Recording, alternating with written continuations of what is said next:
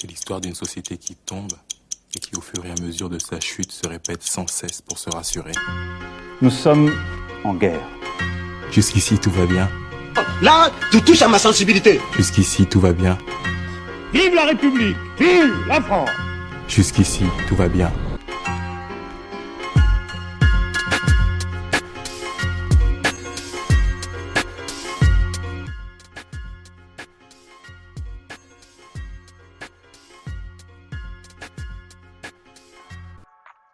Salut à tous, bienvenue chez les Caméléons. Aujourd'hui, on est en mode Caméléon Corporation parce que comme vous le savez, les Caméléons sont aux quatre coins du monde, sur quasiment tous les continents. On a déjà fait euh, les Caméléons Corporation version britannique, mais aujourd'hui, on est un peu plus dans, dans l'aventure, dans, dans l'inconnu, un peu, on sort un peu du monde occidental comme on l'entend, c'est-à-dire le monde européen. Et là, on s'aventure dans d'autres euh, continents. Et pour ça, on commence avec l'Africain de la bande, Sofiane Sokar. Comment tu vas? Ça va, ça va. Bon, par contre, la Tunisie, c'est pas si inconnu que ça, hein, parce que les hôtels clubs à Mamet et Djerba, on les connaît tous. Hein. Donc, non, mais laisse-moi, laisse-moi mettre un peu d'exotisme, tu vois, histoire de vendre du rêve aux gens. Non, mais là, tu vends pas du rêve avec Amamet, hein. ouais. Mais comment ça va, Sofiane Ça fait longtemps qu'on t'a pas vu sur un podcast. Mais ouais, ouais, ouais, bah j'ai eu un long moment d'absence, mais je suis de retour. Euh... Ouais, il y a eu pas mal de boulot de dernier temps, et pas mal d'événements, pas mal de changements, donc euh, là je suis de retour pour les, euh, pour les podcasts. Et en plus, regarde, je suis tellement pas habitué au podcast là que j'ai oublié mon micro au taf. Et là, je suis avec mon casque et je suis dégoûté, quoi, pour une fois Oh, que je l'ai utilisé. Mais là, tu vois, j'ai présenté les caméléons en mode corporation et en mode firme internationale. Toi, tu casses ton truc. là. C'est pas pro, ça. euh, C'est Ah. pas pro. Non, non, non, non, ça reste international, hein. Je suis en Afrique. Je suis en Afrique. On a tendance à oublier, à Mamet, c'est en Afrique. Ouais, non, mais tu vois, ça, c'est un truc qu'il faut toujours préciser parce que je sais qu'il y a beaucoup de Français qui vont là-bas, donc même maintenant, on commence à penser que c'est une région, euh, territoire d'outre-mer de France. Non, non, non, ça reste quand même euh, l'Afrique, euh, c'est quand même à nous. Et on a fait l'Africain. Maintenant, on va faire le type de l'Océanie. Je vais pas préciser son pays parce que notre euh, caméléon se fait un peu discret, se cache euh, parmi les forêts, les fougères dans son pays euh, qui est dans les bouches de l'enfer. Rachid Bonjour à tous. Ouais, bah, tu, tu peux citer le pays, les bouches de l'enfer, euh, l'Australie pour toi. euh, On a souvent ce débat, on va pouvoir en parler pendant ce podcast, mais. Ah, t'inquiète pas, c'est prévu. Tranquille, tranquille. Ouais, ça va, ça va, t'inquiète. Bonjour à tous. Alors, je vais commencer par vous poser la question la plus simple, euh, parce que il y en a un qui habite à Tunisie, en Tunisie, l'autre il habite en Australie. Mais je voudrais savoir, vous, Français, pourquoi vous êtes parti en Tunisie et en Australie? C'est quoi en fait qui vous a amené à ça? Bah, je vais. Je, je vais répondre. je vais répondre, mais. Euh... Alors. Moi, c'est particulier parce que, en fait, ce qu'il faut pas oublier, c'est que j'ai des. enfin, vous le savez tous depuis le temps quand même. Des origines tunisiennes, donc je suis franco-tunisien. Mes parents sont tunisiens à la base. Moi aussi, je suis français aussi. Mais euh, en fait, moi, c'est pas du tout euh, parce que j'avais envie de retourner vivre au pays, comme on dit, euh, faire le ripat. En fait, moi, c'était un truc con. J'ai vu une annonce pour un job dans mon domaine. J'ai passé l'entretien et je l'ai eu. Point. J'aurais pu faire la même chose pour aller euh, en Inde, euh, en Sierra Leone ou, ou au Pérou. C'est pas par choix, c'est juste parce qu'il y avait une putain d'opportunité professionnelle et, et je l'ai pas loupé. C'est simple. Mais par contre, attends, si l'offre, s'il y avait eu deux offres, par exemple, une en Inde et une en Tunisie, t'aurais choisi laquelle? J'aurais choisi l'Inde. Mais je connais déjà la Tunisie, j'ai passé tous mes. Ouais, c'est vrai. Ah. Bah c'est ça en fait. Bah en fait l'idée quand tu veux euh, être expat, enfin expat, quand tu veux travailler à l'étranger, c'est de, faire des pays que tu connais pas, découvrir de nouvelles cul- cultures. Donc c'est ça qui, euh, euh, t'attire. Après, j'étais agréablement surpris de mon séjour en Tunisie parce que mine de rien j'ai énormément j'ai plus appris sur la Tunisie. Enfin en fait j'aurais pu apprendre, j'ai autant appris sur la Tunisie que si j'avais été dans un autre pays. Parce que, euh, en fait, c'est pas du tout la même chose quand tu viens en vacances euh, pendant deux mois à Djerba que quand tu vis pendant un an et demi à Tunis. Et là, tu es confronté à la vie de tous les jours, au, peuple de, tous les jours. euh, c'est surtout au taf. Quand tu bosses avec des Tunisiens, c'est là où tu découvres pas mal de choses. hein, D'autant plus que je bosse avec la, dans la coopération internationale. Donc je suis confronté à la haute administration tunisienne. Et je découvre une facette de la Tunisie que je connaissais pas. Enfin, des facettes que je voyais de manière très superficielle, mais que je ne connaissais absolument pas en vrai. Et j'ai été très prétentieux à mon arrivée de penser que je connaissais bien la Tunisie parce que. euh, Waouh Le choc était violent en vrai. Mais euh, je laisse Malik répondre à, question, la question et on en reviendra sur les chocs par la suite. Non, pour ma part, euh, je dirais euh, pareil, opportunité professionnelle dans un pays que je connaissais déjà pour y être allé euh, en vacances. euh, et après aussi une envie de. J'avais pas eu la chance de partir pendant mes études. Donc j'avais aussi une envie, après avoir travaillé quelques années en France, de, partir voir, voir autre chose. Et l'opportunité s'est présentée. Et du coup, du coup je l'ai saisi. Mais. Mais disons que c'est toujours plus facile de, de partir euh, quand on est à un stade euh, de sa vie où on n'a pas encore, euh, on pas encore de, de, famille, d'enfants, etc. Donc, donc voilà, j'avais l'opportunité, le pays je le connaissais déjà et j'ai saisi l'opportunité. Donc on va dire que c'est souvent quand même des, des histoires alors d'opportunités qu'on a ou qu'on se crée. Je pense que c'est souvent, c'est souvent ce qui, ce qui initie le départ des, gens, euh, des gens à l'étranger. hein. Enfin, tu me diras Sofiane ce que t'en penses, mais moi c'est un peu mon avis là-dessus. Non, je suis d'accord avec toi. hein. En vrai, euh, en fait, ce que moi, enfin, ce que j'ai pas, enfin, ce que j'ai oublié de dire tout à l'heure, c'est que, en fait, moi, c'est le troisième pays dans lequel je vis. J'avais, euh, fait une année d'échange au Canada, enfin à Montréal, quand j'étais en troisième année de licence, et j'avais fait, j'ai travaillé aussi pendant six mois au Vietnam.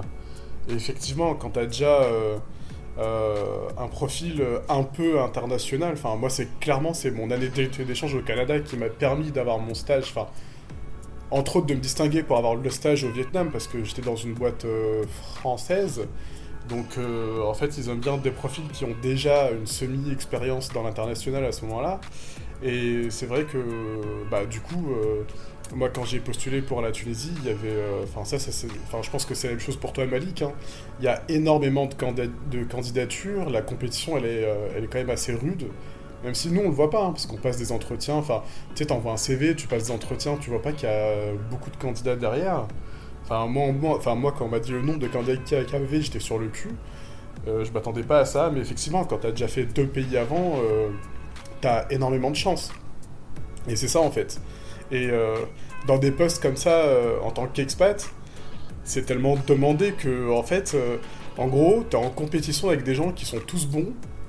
Et, en fait, la différence sur le fait que t'aies le poste ou pas, ça peut se jouer sur un poil de cul près, quoi. Moi, j'ai passé plein d'entretiens avant pour bosser à l'étranger. Et à chaque fois, on me disait, bah non, ton CV est bien, t'as fait un bon entretien, mais il y a un tel qui parle le russe. Je fais, ok, bon, bah, tant pis. tu vois Ah ouais, C'est des trucs cons, hein. Non, mais il y a qu'à voir, il y a qu'à voir, il y a qu'à voir les, les, les comment dire, les offres euh, sont assez, euh, voilà, c'est déjà tu les vois même pas les offres et quand tu les vois, ils demandent des profils, euh, tu te dis mais comment un mec de, on demande à un mec aussi jeune d'avoir autant de qualifications, enfin c'est c'est hyper compliqué. Après, enfin, avant que, avant qu'on change de, de de, de, de sujet, euh, juste un point, c'est que nous on a parlé des opportunités avec Sofiane. Après, t'as aussi des gens qui se créent les opportunités. Euh, je m'explique. T'as des pays, t'as tous les pays où t'as les, euh, les PVT là, les, les visas vacances travail, et t'as pas mal de gens qui vont dans ces pays-là. L'Australie en fait partie. T'as le Canada, t'as certains pays d'Amérique du Sud, la Nouvelle-Zélande. Enfin, t'as pas mal de pays comme ça où euh, tu peux y aller et rester un an à faire des petits euh, des petits boulots, voire euh, des boulots, des entre, entre guillemets, j'aime pas cette expression, mais entre guillemets des vrais boulots, j'entends par là des boulots dans ton domaine, si t'as fait des études d'informatique, de je ne sais quoi, de, en gros des études dans le tertiaire ou autre, ou d'ingénierie, tu peux trouver un vrai boulot, mais t'as des gens voilà qui partent sans rien, qui vont faire ces visas là, et qui se disent bah voilà, ma chance c'est j'ai un an pour trouver un taf, pour faire sponsoriser. Et, euh, et voilà, donc au final, euh, il y a les opportunités qu'on se crée, comme disait Sofiane, où là, c'est euh, tu trouves un taf de France, et ça c'est le plus dur. Et après, t'as vraiment les gens qui ont, voilà, qui ont entre guillemets ont le courage de partir sans rien et de chercher un taf sur place, quoi. Mais, mais justement, en fait, il y a une différence, du coup. Enfin, là, là, là, tu viens de le, tu viens de le souligner, c'est que, en fait, en fait, quand t'es expat, c'est tu signes ton contrat en France pour aller travailler à l'étranger, tu vois. Alors que quand tu vas directement sur place et que tu trouves une opportunité, t'es un immigré en soi. Enfin, enfin, je suis désolé de, enfin, de rappeler le truc. On a tendance à oublier que les immigrés, c'est pas seul- seul- seulement les, et les noirs, et les arabes qui, qui viennent, qui viennent en France, tu vois. Donc, c'est, Non, mais aussi c'est pour ça des- que j'aime pas la- c'est pour- euh, c'est aussi des, des, des Fran- Français qui vont dans d'autres pays pour trouver un boulot sur place en tant que local, enfin avec un, un contrat local. Vraiment, Oui, là, mais c'est aussi pour ça. Ouais, mais le problème c'est qu'aujourd'hui, enfin, on va pas rentrer dans ce truc-là, sinon on va s'y perdre. Mais hein. Ouais. aujourd'hui, des contrats d'expat, t'en as quasiment plus. Enfin, je veux dire, ça C'est- existe plus. Le mec qui est, qui, qui est envoyé, qui est payé en euros, qui a 50 jours de congé, t'en as quasiment plus parce que, en fait, euh, ça existait à une époque où les gens avaient peur de partir, mais avec les gens qui veulent tous partir, aujourd'hui, moi, ce que je vois dans mon entourage, c'est que le- les, si on rentre dans ce débat-là, les, ceux qui sont, tout le monde est en local quasiment, et ceux qui sont en expat, expat, c'est des gens qui, qui vont dans des pays, je vais dire, je vais dire, je vais dire les choses crûment, des pays où personne ne veut aller. Oui, c'est ça la réalité aujourd'hui. Après, oui, elle a, elle, a, elle, a, elle a différence parce que, tu vois, dans des pays comme l'Australie, effectivement, tu peux te permettre de choper un contrat local. Mais moi, tu me dis, ouais, Sofiane, euh, euh, ouais, euh, chope un contrat local en Tunisie. Franchement, j'ai pas envie d'être payé euh, 600 euros. euh, Oui, voilà, mais c'est pour ça que je te dis, tu vois le truc. ça c'est, tu vois, les- c'est c'est pas, enfin, c'est pas contre la Tunisie, mais c'est c'est pas les pays qui attirent l'occidental de base, on va dire, tu vois. Mais du coup, Ah en oui, fait, clairement. là, là, vous êtes euh, tous les deux en expat ou juste euh, Sofiane t'es en expat? Et Thomas dit qu'en fait, euh, t'es parti en mode euh, immigré, on va dire. Non, mais Et en fait, tu, tu travailles pour une entreprise euh, australienne. Non, non, je, c'est, moi, je suis dans une entreprise française. Après, c'est pour ça que je pense que ça sert à rien de se- s'éparpiller sur le, le côté expat ou local, parce que c'est pas le sujet. Je, je- Ouais. Pour moi, c'est pas le sujet. Pour moi, le sujet, c'est comment on le vit, quoi. Parce que Ouais, moi, je bosse avec des gens. euh, mo- moi, je suis venu de France direct pour mon boulot, mais je bosse avec des gens qui sont venus, qui ont, qui ont vadrouillé 6 mois et qui après ont trouvé un boulot dans ma boîte. Je me considère pas différent d'eux et ils se considèrent pas différents de moi et ils ont raison, tu vois. Enfin, pourtant, ils étaient là déjà, ils étaient déjà là sur place, tu vois.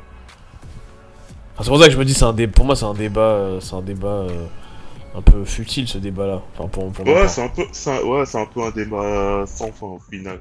Mais je vais vous poser une question assez simple parce que là, euh, on a parlé de vous êtes parti là-bas, de pourquoi vous êtes parti là-bas. Mais comment vous êtes intégré là-bas? Comment euh, ça s'est fait de l'acclimatation? Parce que là, c'est pas euh, un voyage euh, en Austra, en Angleterre, en Allemagne, en Espagne. Vous voyez des, pays totalement limitrophes et totalement euh, similaires à la France. Là, c'est vraiment presque un choc des cultures, à peu près. Et comment en fait vous avez vécu ça? Euh, pour ma part, euh, c'était pas. Là où c'était moins compliqué, c'est que je connaissais déjà un peu le pays. Et après, là où c'est. Oui, c'est un choc culturel, c'est que demain, je te dis, tu vas aux États-Unis, euh, la culture, ça reste à peu près la même. Les films, tu les connais, euh, tous ces trucs-là. Euh, L'Australie, c'est très ancré, oui, we- Western country, quoi. Enfin, comme ils disent, pays, pays du Nord, pays occidental, comme tu l'appelles comme tu veux. Donc oui, t'as une forte culture occidentale ici, t'as la mondialisation qui fait que t'as les mêmes choses qu'en qu'en Europe ou aux US, mais t'as plein de trucs aussi que t'as ici et que t'as que ici. Et que peut-être ils ont des ils ont des sports à eux, ils ont des tu vois des, des séries à eux, enfin tu vois, il y a des trucs euh, alors mais au final c'est pas un choc culturel enfin pour ma part, tu vois. J'ai pas l'impression d'être parti dans un pays où il y a un choc culturel euh, dingue euh, et et puis voilà, comme je te dis, j'ai moi j'ai enfin la chance. Oui, j'ai la chance d'être dans une entreprise française parce que et du coup au final ça fait que le choc il pas si énorme que ça. Je reste dans une, ent- une entité française à l'étranger donc euh, je suis intégré dans la société mais malgré tout j'ai toujours ce, cette attache à la France quoi. Bah. Non, mais je vois, je vois parfaitement ce que tu dis, Malik. hein. Moi, j'avais le même sentiment que toi quand j'étais à Montréal. Et c'est pour ça que ça m'a pas fait. euh, Enfin, moi, Montréal, j'ai enfin, j'ai aimé, hein, mais je me voyais pas du tout vivre là-bas. Après, quand j'étais au Vietnam, euh, là, c'était un choc, mais dans tous les sens du terme. C'est la première fois de ma vie que je partais en Asie à ce moment-là. Euh, Non, non, c'était pas la première fois, j'étais déjà parti en Indonésie et que, avec toi, euh, on, a- avait fait un mois de trip, mais ça n'a rien, rien à voir. Mais quand tu vis dans un pays euh, comme le Vietnam, effectivement, le choc culturel, il est assez impressionnant. Euh, après moi, pour la Tunisie, le choc, en fait, c'était particulier parce que, en fait, moi en Tunisie, les gens ils savent que je suis franco-tunisien. Et du coup, je suis dans une catégorie pour eux, tu vois, l'espèce de, tu vois, l'espèce de wesh wesh, euh, tu vois, l'espèce de mec qu'on voit, euh, tu, vois, les mecs de test qu'on voit en été euh, sur des quads torse nu, et du coup, ils ont cette, cette, image-là de nu, enfin, de nous. et, et franchement, c'était, enfin, moi, c'était compliqué en fait, moi, l'intégration, elle, a été un peu plus dure euh, pour moi en Tunisie parce que, euh, parce que dès le début, j'étais catégorisé dans, dans ça. Et euh, j'ai mis du temps à casser un peu cette image-là. Et euh, d'aut- d'aut- d'autant plus que moi-même, comme je vous l'ai dit, hein, j'étais parti en mode conquérant parce que je connaissais déjà le pays. J'ai- passé tous mes étés là-bas depuis, depuis que je suis petit. Et je pensais tout, tout connaître. Et en fait, c'était une grosse claque. Euh, parce que en fait, moi, je partais, je partais en vacances à Djerba. Mais, je pense là, je vis à que- Tunis. Ouais, en fait, toi, t'es passé en du, fait. t'es passé du vacancier entre guillemets à la campagne au mec de la ville, quoi. C'est ça, voilà. Et puis, euh, puis Tunis, euh, c'est très occidentalisé, hein, mais, mais- enfin, mine de rien, euh, la mondialisation, la globalisation, ce que tu veux, enfin, on a vrai- vrai- enfin, vraiment tout. Et ce qui m'a interpellé, c'est surtout la mentalité des gens, qui est, euh, on va dire, d'un extrême à un autre, qui peut être parfois occidentalisé, extrémiste, et limite en mode... euh, en mode... euh, Putain, comment il s'appelle le mec du Rassemblement National, là son nom. Jean, Jean Messia. Jean Messia, voilà. je, je peux tomber sur des Jean Mess- Messia comme je peux tomber sur des Ben Laden, quoi, tu vois. C'est ça qui est ouf. Et, euh, et, c'est impressionnant de voir autant de diversité à Tunis, et je connaissais pas ça. Et après, ce qui m'a un peu euh, compliqué la tâche, c'était au boulot, parce que en fait, euh, les gens étaient un peu mé- mé- méfiants, pas méfiants de moi, mais ils faisaient attention, parce que quand même, je représentais la France, hein, parce qu'il faut pas oublier, je fais de la coopération internationale, du coup, bah, je représente les intérêts de l'État fran- français, entre guillemets, même si ça reste de la coopération internationale. Et eux, euh, tu sais, tu connais l'histoire de la colonisation, de la décolonisation, donc ils sont très méfiants. Enfin, c'est un peu bizarre, mais ça, on peut en reparler après, quoi. Ah ouais, d'accord. Mais par exemple, j'ai une question à te poser par rapport à ça, mais c'est que comment en fait t'es rentré dans une phase de pas de touriste euh, tunisien, mais parce qu'en fait tu passais du vacancier tunisien d'habitude, mais en fait c'est quoi en fait qui a été l'élément déclencheur qui a fait que t'as découvert la Tunisie mais d'un autre œil?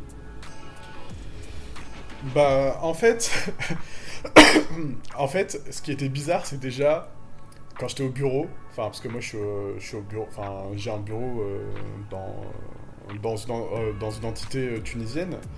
Et ce qui a été bizarre pour moi au début, les deux premières semaines, c'était d'entendre tout le monde parler en arabe dans un cadre professionnel. Parce que moi, pour moi, euh, quand les gens ils parlent arabe, c'est genre, c'est les vacances, c'est le bled, c'est euh, c'est les, les mariages, euh, tu vois. Et c'était vraiment bizarre au début. Et le vrai déclic que je l'ai eu, c'était un jour, j'étais au téléphone et mon bureau était ouvert. Et j'étais au téléphone avec un, avec, une personne en France et elle m'avait saoulé comme pas possible. Puis je raccroche. Ré- ré- ré- réflexe que j'avais en France, c'était de jurer en, arabe. Mais j'avais oublié que j'étais en Tunisie. J'avais dit plein de gros mots, plein de conneries, tu vois. Et là, comme par hasard, il y a un espèce de directeur qui me passe, qui s'arrête devant ma porte, qui me regarde et qui me sourit. Et j'étais gêné comme pas possible. Et il me fait Ah, toi, t'es un des nôtres. Et, je fais- il se casse en souriant. J'avais dit les pires mots qu'on puisse entendre. Genre des zebis, des trucs comme ça. Et j'avais oublié que j'étais en Tunisie, parce que moi en France, quand j'étais en- quand, quand énervé, bah, je disais ça, personne ne, me comprenait, tu vois. Et j'avais l'habitude de ça. Et ça, vrai que j'ai capté, mec, mais, et Sofiane, t'es en Tunisie, tout le monde com- com- comprend ce que tu dis en arabe. Et j'ai fait attention depuis ce jour-là, quoi. Mais c'était un moment très gênant, mais drôle à la fois. Ah ouais, d'accord. Pas mal, pas mal. Ah mais après, Soven, Soven, ton cas il est intéressant parce que toi t'as vraiment le cas du mec qui... Après c'était pas ta volonté peut-être en particulier, mais de... qui est rentré dans son pays d'origine quoi. Ça je trouve ça intéressant comme, euh, comme cas. Bah, Parce que ouais, ouais, on, ouais. on- on entend quand même long- à, long- à longueur de temps, t'entends des mecs qui te disent ah ouais, je vais aller vivre au bled et tout, et alors qu'en fait, euh, Mm, t'as- toi t'as eu l'opportunité, mais c'était pas forcément ta volonté première, et t'en as plein qui disent ça, ils sont pas prêts, tu vois. Ils sont pas prêts à ce qui les attend, tu vois. Bah c'est ça, franchement, euh, bah, comme je vous l'ai dit, hein, moi pour moi c'était un peu la grosse claque parce que moi j'ai la chance d'être payé en France et en euros. Euh, du coup, enfin, je suis un peu le roi du pétrole, même si je le, enfin, j'évite de le montrer un maximum. hein. Par exemple, là, j'ai une voiture, euh, je la gare à 600 mètres du ministre, enfin, de, de, de, de, la- enfin, de, de l'endroit où je travaille parce que j'ai honte de ma voiture. J'ai un, gros SUV noir, c'est, gens en cuir. tu vois des trucs, tu vois, euh, que eux ils peuvent pas se permettre d'acheter quoi. Et, et moi je suis là, petit, petit jeune, t'as des mecs, tu vois, ils sont là, ça fait 30 ans qu'ils bossent, ils roulent en Clio. Euh, et moi j'arrive avec mon gros SUV, euh, tu sais, genre un vaisseau spatial, le, le, bordel. Je te jure, je passe pas devant le taf avec ça, hein. je me gare loin parce que j'ai honte. Mais vraiment, j'ai honte. et, euh, mais bon, non, mais en fait, ce qui est un peu bizarre par contre au taf, c'est. c'est le côté, est-ce que t'es avec moi, enfin, est-ce que t'es du côté, en fait on pose souvent la question, c'est, c'est les Tunisiens qui me disent ça, est-ce que t'es avec nous ou, ou avec eux? Avec les, avec, les, avec les Français. Et moi je suis là, enfin j'ai le cul entre deux chaises, à chaque fois je dis, bah non, nous on bosse sur des projets publics, donc euh, je suis pour que le projet euh, il fonctionne en fait. Je suis un technicien, j'ai pas de... Je suis pas un partisan de la France ou de la Tunisie, parce que moi je suis réellement... J'ai réellement été pris pour euh, une expertise technique, quoi, pas plus que ça. Ah non, mais en fait, C'est mais quand même, compliqué. ton, ton travail là-bas, bah, ça fait en sorte que il y a une sorte de dualité, comme, je sais, elle doit être un peu différente de, par rapport à la France, de est-ce que tu es plus tunisien ou plus français en fait, finalement. En fait, ça te poursuit là-bas aussi, quoi. Exactement, ouais. ouais. Bah, moi, ça me poursuit, hein, ça, on me l'a déjà dit. Euh, euh, tu sais, au taf, parfois, quand on n'est pas d'accord entre, euh, euh, entre les différentes entités de la coopération, euh, à chaque fois, il y en a un qui me dit Mais, mais Sofiane, t'es avec qui? Enfin, non, en fait, je suis avec personne. C'est juste que euh, moi, je fais de la maîtrise d'œuvre dans la coopération et euh, je suis pas censé euh, prendre parti, en fait. Je suis censé euh, travailler dans l'intérêt des, des, projets sur lesquels je travaille. Donc, quand ça plaît pas quand ça plaît pas à l'un, il y a toujours, toujours là à me dire ouais, pourquoi t'es, comme, comme, comme ça. Mais après, voilà, c'est, il faut pas s'aider et, et en général, ça, ça se passe bien. hein. C'est juste des petites piques parfois qu'on balance à droite à gauche, mais mais sans plus. En général, fr- franchement, humainement parlant, dans mon mon taf, tout, tout le monde est cool. Enfin, ils sont, ils sont genre, euh, gentils, sympas, ce que tu veux. Et c'est vrai que le côté tun- tun- et tunisien, il est intéressant parce que Enfin, mon côté tunisien il est intéressant parce que j'arrive à comprendre les subtilités des, euh, des euh, Tunisiens. Parce que, bah, tu sais, quand ils parlent en français, ils ont pas le même vocabulaire qu'en arabe. Mm. Et, du coup, je comprends mieux ce qu'ils essayent de dire. C'est pas évident, c'est comme nous quand on parle anglais. Enfin, toi, Malik, je pense que t'es plus expérimenté que nous en anglais, mais, mais euh, moi en anglais, j'ai pas du tout le même vocabulaire. Mon vocabulaire est moins point- pointu en anglais qu'en euh, qu'en français. Du coup, parfois, il y a des idées, euh, je peux mal les traduire. Non, mais c'est toujours ça qui. enfin, Ouais. Non, non, mais de toute façon, c'est toujours plus compliqué de traduire des idées en... dans une langue qui n'est pas la tienne. hein.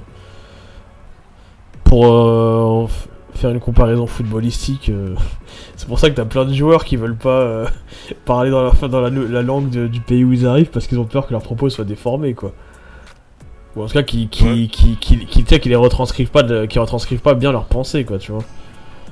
Et c'est vrai que ça, c'est ça, ça- Ça, ça- qui ça- on pense à toi non mais tu vois, moi moi je comprenais pas, mais au final c'est vrai que tout peut tellement, enfin, une petite parenthèse de foot, mais tout, tout peut tellement porter à polémique qu'au final, euh, Non, vrai. des fois tu préfères parler dans ta vraie langue, euh, enfin ta langue à toi quoi, et au moins euh, tu travailles. un tu- quiproquo et tout Exactement, ça, ouais. un malentendu, alors qu'en soi, ton idée première, c'était pas du tout l'idée de comment les gens vont le comprendre. Et ça, ça joue beaucoup, par exemple, Ouais. quand par exemple, t'as des projets à mettre en place, des trucs à, à faire en place, des idées à transmettre, la communication, c'est super important dans le monde du travail. bien sûr. Donc, euh, faut pas, les, faut pas euh, se foirer sur ce genre de détails, quoi. Et euh, bah, moi, ça m'est arrivé. Hein. moi, une fois, euh, je me souviens, j'avais fait une réunion, je parlais en français. Et euh, du coup, j'ai- j'ai enfin, j'ai adopté un vocabulaire euh, très diplomatique. Et, euh, et en fait, il y avait, euh, il y avait une personne pendant la réunion qui avait mal compris sûrement un truc et ça a mené à un quiproquo mais monumental. Et c'est euh, genre euh, quelques mois après, le, mec il se réveille et je lui dis mais on a parlé pendant la, réunion et tout le monde s'en souvenait, tout le monde se souvenait de mes propos sauf lui. Et euh, du coup, ça a foutu un bordel monstre cette histoire-là, hein, parce que le gars, il avait mal interprété ce que j'avais dit en, fr- en français. Pourtant, il parle très bien le, français, hein, mais j'avais tellement été, diplomatique dans mes propos que peut-être qu'il a du mal comprendre.